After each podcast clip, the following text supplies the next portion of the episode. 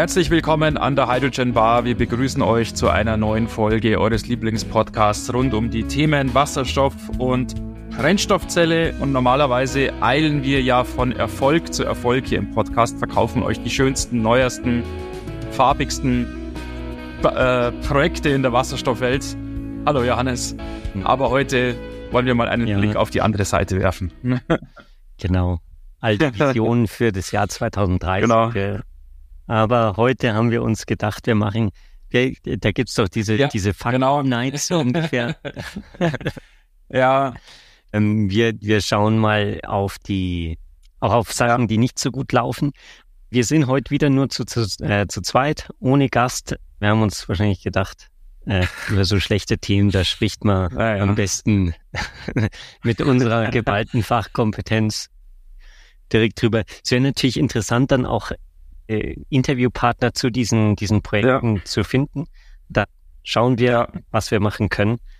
Aber natürlich, jeder ist verständlicherweise sehr offen, über, über Erfolge zu sprechen. Ja.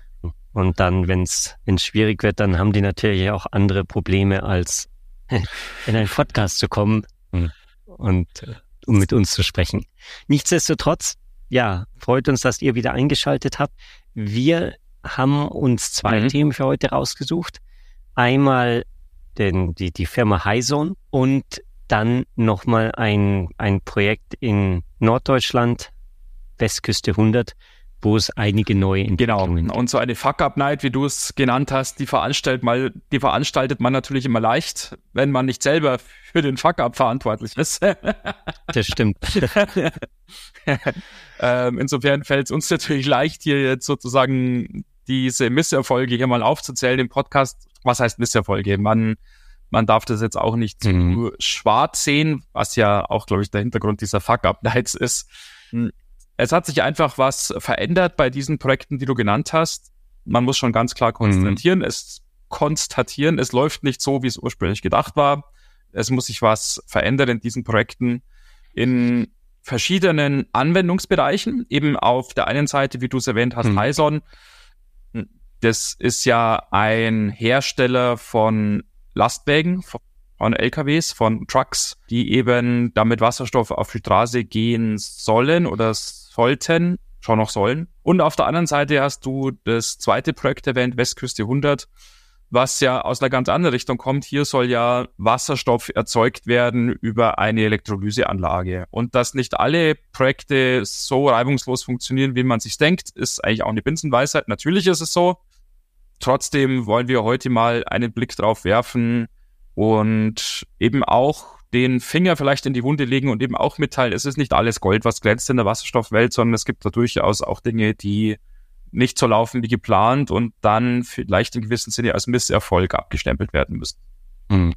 Ja, also jetzt gerade mit, mit Heisung, da gab es ja vor kurzem die Meldung, dass sie ihre Fabrik in, in Europa einstellen, sozusagen die komplett schließen. Da war eine Fabrik geplant, beziehungsweise es war auch schon irgendwas wirklich Aktivität in, Holland, ja. in den Niederlanden, wo im Prinzip die LKWs produziert werden sollten, die Hyson verkaufen mhm. will, verkauft hat.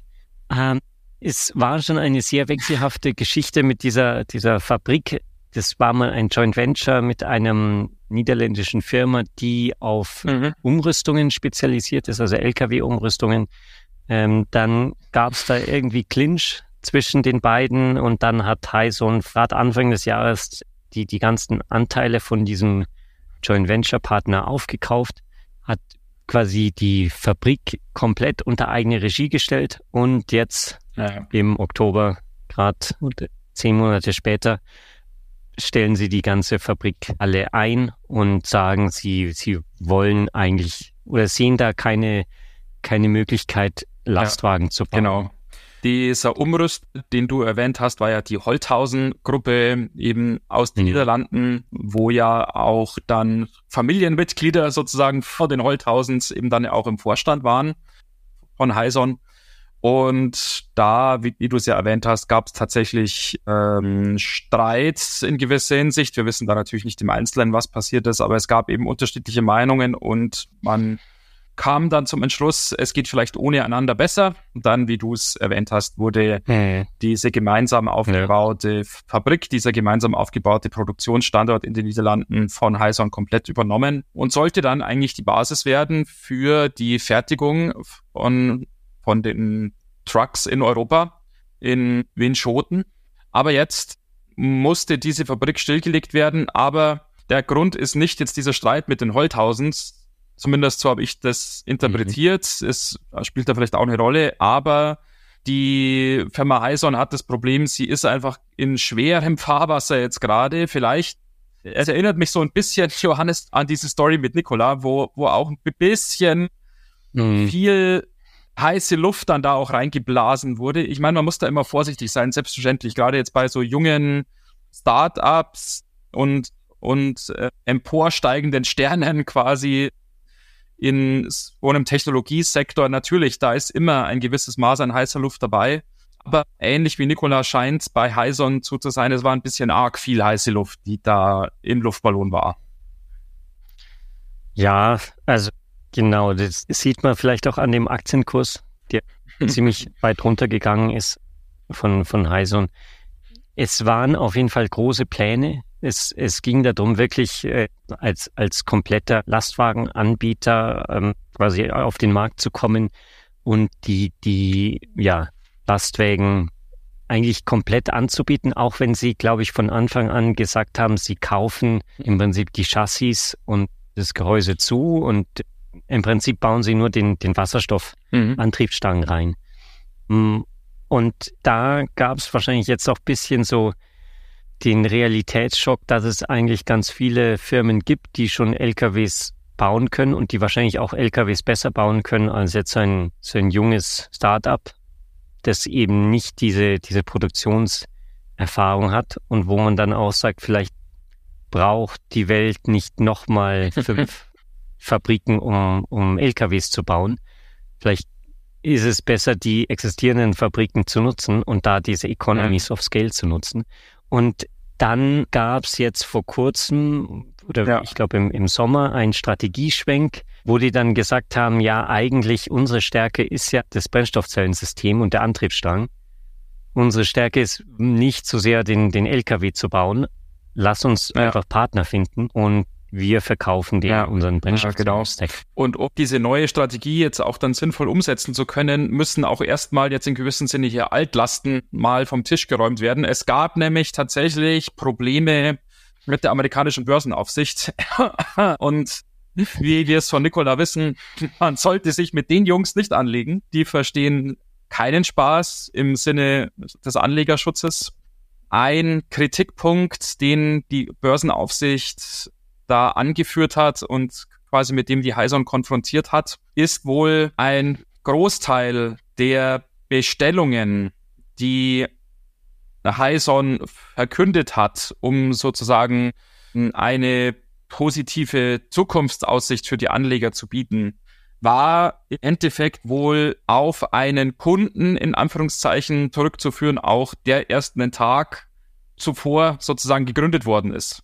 Und da liegt jetzt wohl laut der amerikanischen Börsenaufsicht der Verdacht nahe, auch dass das eine reine Scheinfirma ist, dass jemand aus dem Umfeld, sicherlich jetzt nicht direkt, und das ist auch alles eine Vermutung, um Gottes Willen, jetzt gar nicht äh, eine Unterstellung, dass das jetzt irgendwie ja, kriminelle Energie ist oder sonst was, hm.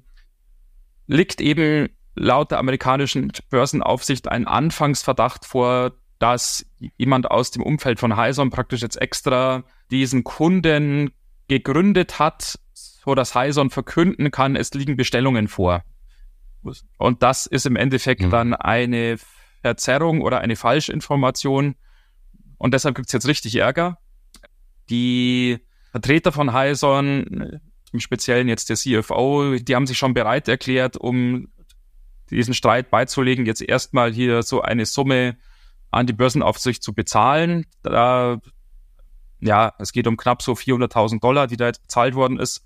Ähm, aber das ist natürlich ein Verdacht oder eine Anschuldigung, die gewichtig ist. Und wie vorhin schon gesagt, da verstehen die Amerikaner, da stehen die amerikanische Börse aus, die amerikanische Börsenaufsicht auch überhaupt keinen Spaß. Mhm. Genau, und da hat die Heise natürlich auch ja mehr Probleme als irgendeine Produktion zum Laufen zu bekommen. Hm.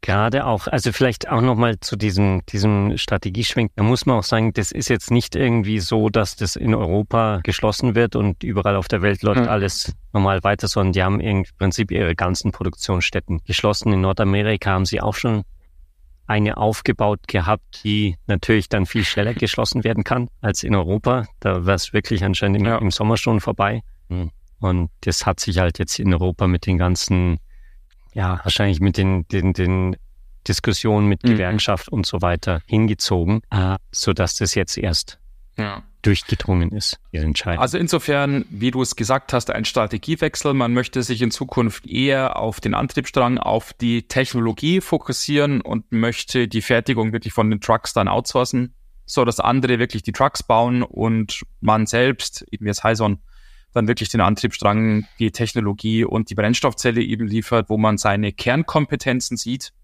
Insofern eine Verschlankung, eine gewisse Verkleinerung vielleicht, vielleicht zu sagen, oder eben mal ganz allgemein eine Neuausrichtung, vielleicht auch, aber das ist jetzt meine persönliche Interpretation, ich weiß nicht, wie du siehst, ähnlich wie Nikola im gewissen Sinne ein gesund schrumpfen in dem Sinne auch, dass man sich ehrlich macht und wieder eher in der Realität mhm. ankommt. Ich weiß nicht, ob das jetzt unfair ist, das so zu sagen, aber man hat manchmal so den Eindruck, so lief es ja auch bei Nikola auch, man hat dann wirklich die Entscheidung getroffen, man lässt das super große Marketing-Gedöns und die ganz viel heiße Luft mal weg und versucht in der Realität anzukommen, in der Realität zu landen und eben auch zu machen, was realistisch ist. Und in einem kleineren Maßstab, in einem abgespeckten Maßstab, habe ich hier einen ähnlichen Eindruck.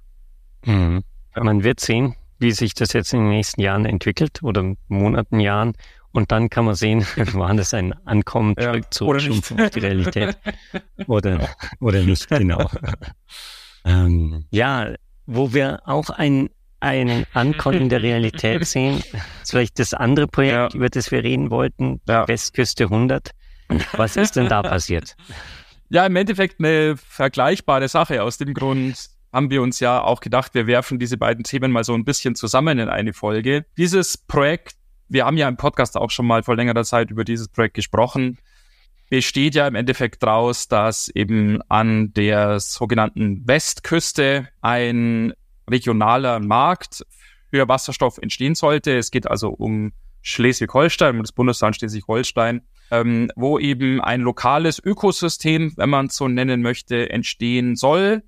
Und ich sage bewusst soll, es A, soll immer noch entstehen. Es gibt jetzt nur eine Veränderung sozusagen, mhm. wo eben aus erneuerbarem Strom, in Schleswig-Holstein natürlich dann halt vor allem aus Windkraft, aber schon durchaus auch aus Photovoltaik, mittels Elektrolyse halt der klassische Weg, dann halt Wasserstoff erzeugt werden soll. Der soll über eine Pipeline verteilt werden, soll auf der einen Seite ins Erdgasnetz eingespeist werden, um dann die, die Heizung der privaten Haushalte zu unterstützen und auf der anderen Seite Industrie verbraucht werden. Es gibt auch einen Kavernenspeicher, der mhm. da vorgesehen ist, um dann auch den Wasserstoff zwischenspeichern zu können. Und dann gibt es eben so verschiedene Ausbaustufen, verschiedene Skalierungsstufen. Es sollte erstmal mit einem kleineren Elektrolyseur los, losgehen und dann Schritt für Schritt sich vergrößern und irgendwann halt das ganz große, das ganz große Ding da entstehen. Was einem jetzt so ein bisschen Sorgen macht, Johannes, ist, dass man jetzt, wenn man es wiederum stark vereinfacht jetzt mal sagt, verkündet worden ist, ja, wir überspringen jetzt den ersten Schritt, wir streichen den ersten Schritt, aber der fünfte und der sechste Schritt sind unverändert. Die machen wir immer noch. Hm. Ja, genau. Und der, der erste Schritt ist ein, ein 30 Megawatt Elektrolyseur. Also jetzt auch nicht ja, irgendwie so ja, ein dritter Schritt, sondern das wäre schon ja. ein, ein ordentlicher Schritt, ähm, der jetzt gestrichen wurde. Was äh, natürlich in einem Wasserstoffprojekt einmal ein großes Ding ist, weil Elektrolyseur ist ja da im Prinzip das Kern, der Kernelement, äh, der, der dazu beiträgt, dass dieses Wasserstoffprojekt eigentlich laufen kann. Ähm, weil wo soll jetzt der Wasserstoff herkommen, den man in diesem Projekt, in den quasi in der Schaffung des Marktes ja. nutzen will. Aber nichtsdestotrotz, diese, dieser Elektrolyseur wurde gestrichen, weil das Konsortium, was den bauen sollte, haben ein Jahr jetzt geplant, recherchiert, hin zur Umsetzung sind sie gegangen und haben jetzt gemerkt, das wird alles zu teuer. Hm. Und wird sich wirtschaftlich nicht niemals rechnen. Hm, drum lassen sie es ja. jetzt einfach sein im Prinzip und, und ja, canceln genau. diesen Elektrolyseur. Es war also einfach zu teuer. Und jetzt natürlich die Frage, ja, warum ist das denn so teuer? Konnte man das nicht vorher wissen, was das mit dem Wasserstoff so kostet? Aber es ist tatsächlich so, das Problem ist in dem Fall jetzt nicht die Kostenstruktur vom Wasserstoff oder die erzielbaren Preise für Wasserstoff, sondern es sind ganz profan jetzt einfach die Baukosten, die dieser Elektrolyseur mit sich mhm. bringt. Hm, wir erleben das ja alle. Die Kosten für Bauten und ganz allgemein äh, die Kosten unseres Lebens sind in den letzten Monaten, in den letzten wenigen Jahren sehr, sehr deutlich gestiegen. Und so ist es eben auch mit diesem Elektrolyseur. Die Baukosten für den Elektrolyseur sind so stark gestiegen, auch dass die Mitglieder des Konsortiums hier die Reißleine ziehen und sagen, es rentiert sich nicht mehr. Obwohl natürlich hier auch signifikante Fördersummen im Raum sind. Alleine 36 Millionen werden hier jetzt schon so genannt als, als Fördermittel. Hm. Allein für also, den Elektrolyseur im Prinzip. Und trotzdem rechnet sich's nicht.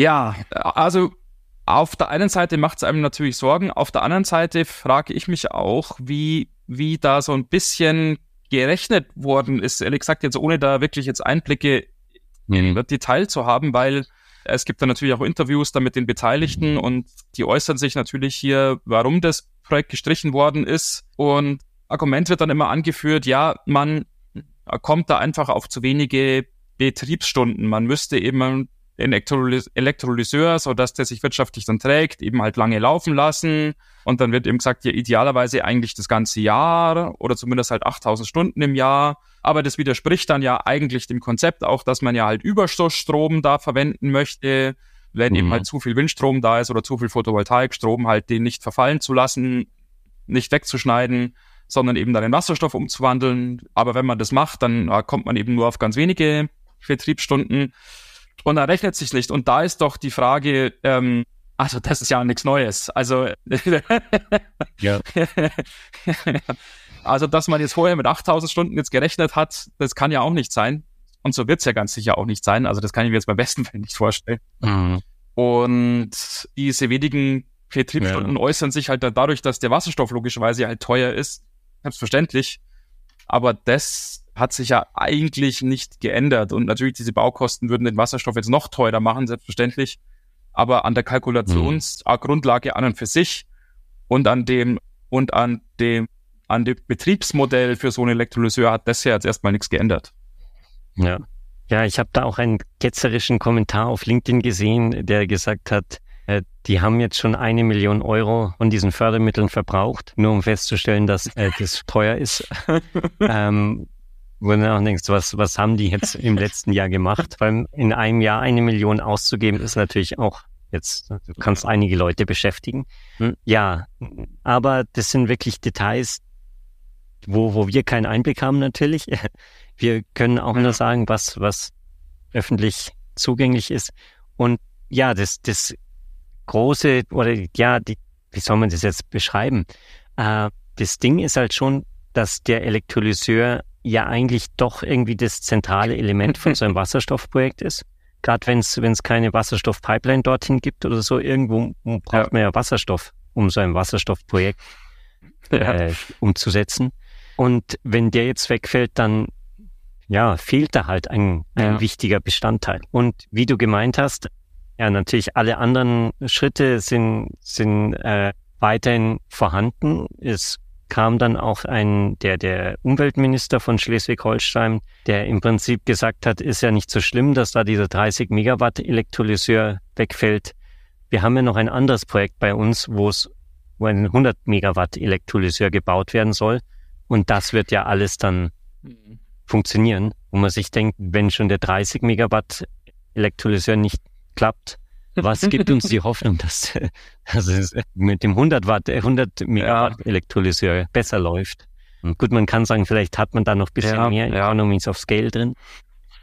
Aber nichtsdestotrotz ist ja noch immer in gewisser Weise sein, sein Ausprobieren. Es ist ja nicht so, dass die Elektrolyseure jetzt hier ja. vom Band purzeln ja. und, und einfach Standard Business ja. ist, sondern es ist ja doch noch immer so bisschen Prototypenbau. Ähm, und wenn man dann sagt, gehen wir gleich auf 100 Megawatt, ähm, ist natürlich auch das Risiko größer, dass wenn es schief geht, dann, dann geht's groß. Schief. Es wundert mich halt auch deshalb jetzt alles so ein bisschen, ehrlich gesagt, weil äh, selbst wenn jetzt die Baukosten signifikant gestiegen sind. Und das wird ja wirklich als der Grund kommuniziert, warum das Projekt jetzt abgeblasen wurde oder auf Eis gelegt wurde. Mhm. Selbst wenn diese Baukosten wirklich so stark steigen, ist ja eigentlich das Resultat erstmal, wie ich es vorhin ja schon mal versucht habe anzudeuten, logischerweise, dass das Produkt, was mit diesem Elektrolyseur erzeugt wird, logischerweise dann Wasserstoffgas halt entsprechend teurer verkauft werden muss.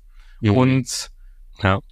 für die Abnahme von, von teurem Wasserstoff sind ja durchaus Lösungen vorhanden. Haben wir ja vor kurzem auch ja erst im Podcast vorgestellt. Da ist eigentlich, das ist ja eigentlich der Grund, warum es diese Hydrogen Bank eben ja jetzt gibt, weil eben Wasserstoff ja viel zu teuer ist. Hm, man mhm. möchte auf der einen Seite vielleicht Wasserstoff verwenden und verbrauchen, so sagen es ja auch die Grünen. Ja, die Industrie hat ja einen riesigen Hunger nach grünem Wasserstoff. Das hast du hier ja auch in die Notizen mhm. reingeschrieben. natürlich immer ein schöner Satz ist. Ja. Hm, es muss natürlich wirtschaftlich zusammenpassen, ja, schon ganz klar. Und wer Wasserstoff verbrauchen möchte, der möchte natürlich möglichst wenig dafür bezahlen. Und auf der anderen Seite, wer Wasserstoff erzeugt, das haben wir eben jetzt hier auch gelernt, ist halt mit dem Problem konfrontiert. Ja, die Erzeugungskosten sind hoch und wenn ich dann auch noch halt selbst überleben will, ja, muss ich halt den Wasserstoff zu einem verhältnismäßig hohen Preis verkaufen. Aber das ist genau der Grund, warum es die European Hydrogen Bank gibt, eben dieses Gap zu schließen. Und wer nochmal nachhören möchte, wie die European Hydrogen Bank genau funktioniert, den verweisen wir gerne auf unsere Folge vor fünf Wochen, glaube ich, war es, wo wir diesen Mechanismus ein bisschen näher erläutern. Also, mhm. Johannes, ich weiß nicht, wie es dir geht, aber, aber ähm, ich, ich, ich, also ja, ich, ich kann das Argument nicht ganz nachvollziehen. Ich glaube ja. auch, dass da mehr dahinter als jetzt rein ja. die Baukosten. Also das hing ja auch stark mit diesem dieser Raffinerie mhm. in Heide zusammen, die dann da den Wasserstoff auch nutzen wollte. Vielleicht gab es da auch irgendwelche Strategieschwenks, wo die dann gesagt haben, wir nehmen den jetzt mhm. nicht mehr ab oder so. Und wenn dann natürlich so ein Großabnehmer wegfällt zum Beispiel oder wenn man plötzlich ja, weniger, weniger verkaufen kann, dann, dann äh, hat das natürlich ja. einen großen Effekt. Auch ein, ein anderer Punkt, der genannt wurde, war dieser Punkt, dass das ins Erdgasnetz eingespeist werden sollte und dann quasi irgendwie auf lange Frist zum grünen Heizen beitragen sollte. Diese, diese, ja, Heizen mit Wasserstoff Story, die wird ja auch oft sehr stark kritisiert. Und da wird eigentlich immer gesagt, das wird einfach wirtschaftlich nicht machbar sein, weil die Leute nicht bereit sind, so viel Geld fürs Heizen auszugeben. Ja. Und das könnte natürlich auch ein Punkt sein, wo, wo irgendwo dann ein, ein Riegel vorgeschoben wurde und gesagt wurde, ja, wir können den Wasserstoff hier nur einspeisen, wenn der billiger ist oder unter einem bestimmten Wert ja. liegt oder was auch immer. Das sind lauter so jetzt natürlich Spekulationen, ja. die wir anstellen. Aber es, es wirkt schon so, es ist mehr dahinter. Es ist wahrscheinlich auch jetzt keine, keine einfache Entscheidung gewesen, sondern es ist wahrscheinlich recht komplex, bis es dann zu diesem Punkt kam, dass, dass man sagt, wir streichen den ja, ganzen hoffe, Elektrolyseur. Ja. Also und, ja. und ich, ich glaube halt, es kommen natürlich jetzt alle möglichen Leute aus den Löchern gekrochen, die dann mit ja. ihren Stories ums Eck kommen. Das heißt jetzt eben die die Leute, die sagen, ja, es gibt ja eigentlich einen riesen Hunger nach grünem Wasserstoff. So ungefähr, warum, warum bauen diese dummen Leute hier den Elektrolyseur nicht so ungefähr? Und dann die anderen, die sagen, ja, es liegt alles an der Bundesregierung, die schuld, dass dieser Elektrolyseur hier nicht gebaut wurde. Tja, da hat halt jeder dann versucht, es umzumünzen für, für sich, für seine Story. Aber was da genau dahinter liegt, das ist wahrscheinlich ja. vielschichtiger, als dass man es wirklich in ein, ein Schlagwort ja. packen kann. Ja, es ist, äh, ich, ja, Ja, ich meine, ich bin mir schon, schon auch relativ sicher oder ich hoffe es zumindest auch, dass da halt wirklich halt komplexe Überlegungen dahinter stehen. Es ist nur manchmal so ein bisschen frappierend, wenn man diese Pressemitteilungen liest, diese Pressemeldungen auch liest und das auch, was dann in den Medien kommuniziert wird, eben als Argumentation, warum dieses Projekt nicht umgesetzt wird, eben halt diese Baukosten und die Betriebsstunden, man sich denkt, also Leute, mhm. das das hättet ihr euch vorher denken können. Also das müsste genau davor schon klar sein. Aber wir gehen einfach mal davon aus und ja, sicherlich, dass da mehr dahinter steckt. Ich meine, das sind ja Profis. Ähm, wir hoffen, mhm. ist anders, ja, genau. Ja. mhm. Ja, also vielleicht schaffen wir ja noch mehr Details rauszubekommen äh, zu diesen Punkten, gerade ja. mit dem Heide-Projekt ja. Äh, ja. Westküste 100. Ja, mal sehen, mal sehen, was wir da finden. Wenn ihr mehr wisst, dann genau. lasst es uns gerne wissen. Wir sind immer froh und Whistleblower. Dafür ist der Hydrogen Bar Podcast bekannt, hier Whistleblowern eine Plattform zu bieten. Genau. Ja, genau. Wenn ihr mit uns in Kontakt treten wollt, dann nutzt unsere E-Mail-Adresse kontakt at hydrogenbar.de und schaut wie immer sehr, sehr gerne auf der Webseite vorbei www.hydrogenbar.de. Und ansonsten ist auch über diese Fehler-Stories, über diese Fuck-Ups in der Wasserstoffwirtschaft jetzt erstmal, glaube ich, genug gesagt. Mhm. Wir wollen in der nächsten Woche wieder ein positiveres Licht auf die Wasserstoffwelt werfen. genau. Es kommt ja, schon wieder irgendwann. Ja, auf jeden Fall. Genau. Ähm, ich glaube, wenn die Zahl Projekte wächst, dann wächst auch die Zahl der Fuck-Ups. Also wir haben da sicherlich mhm. auch in Zukunft oft Gelegenheit, über sowas zu sprechen. Ja. Genau, dann wünschen ja. wir euch eine gute Woche und freuen uns, das nächste Mal uns wieder hier zu hören an der Hydrogen Bar. Alles klar, macht's gut. Ciao. Ciao.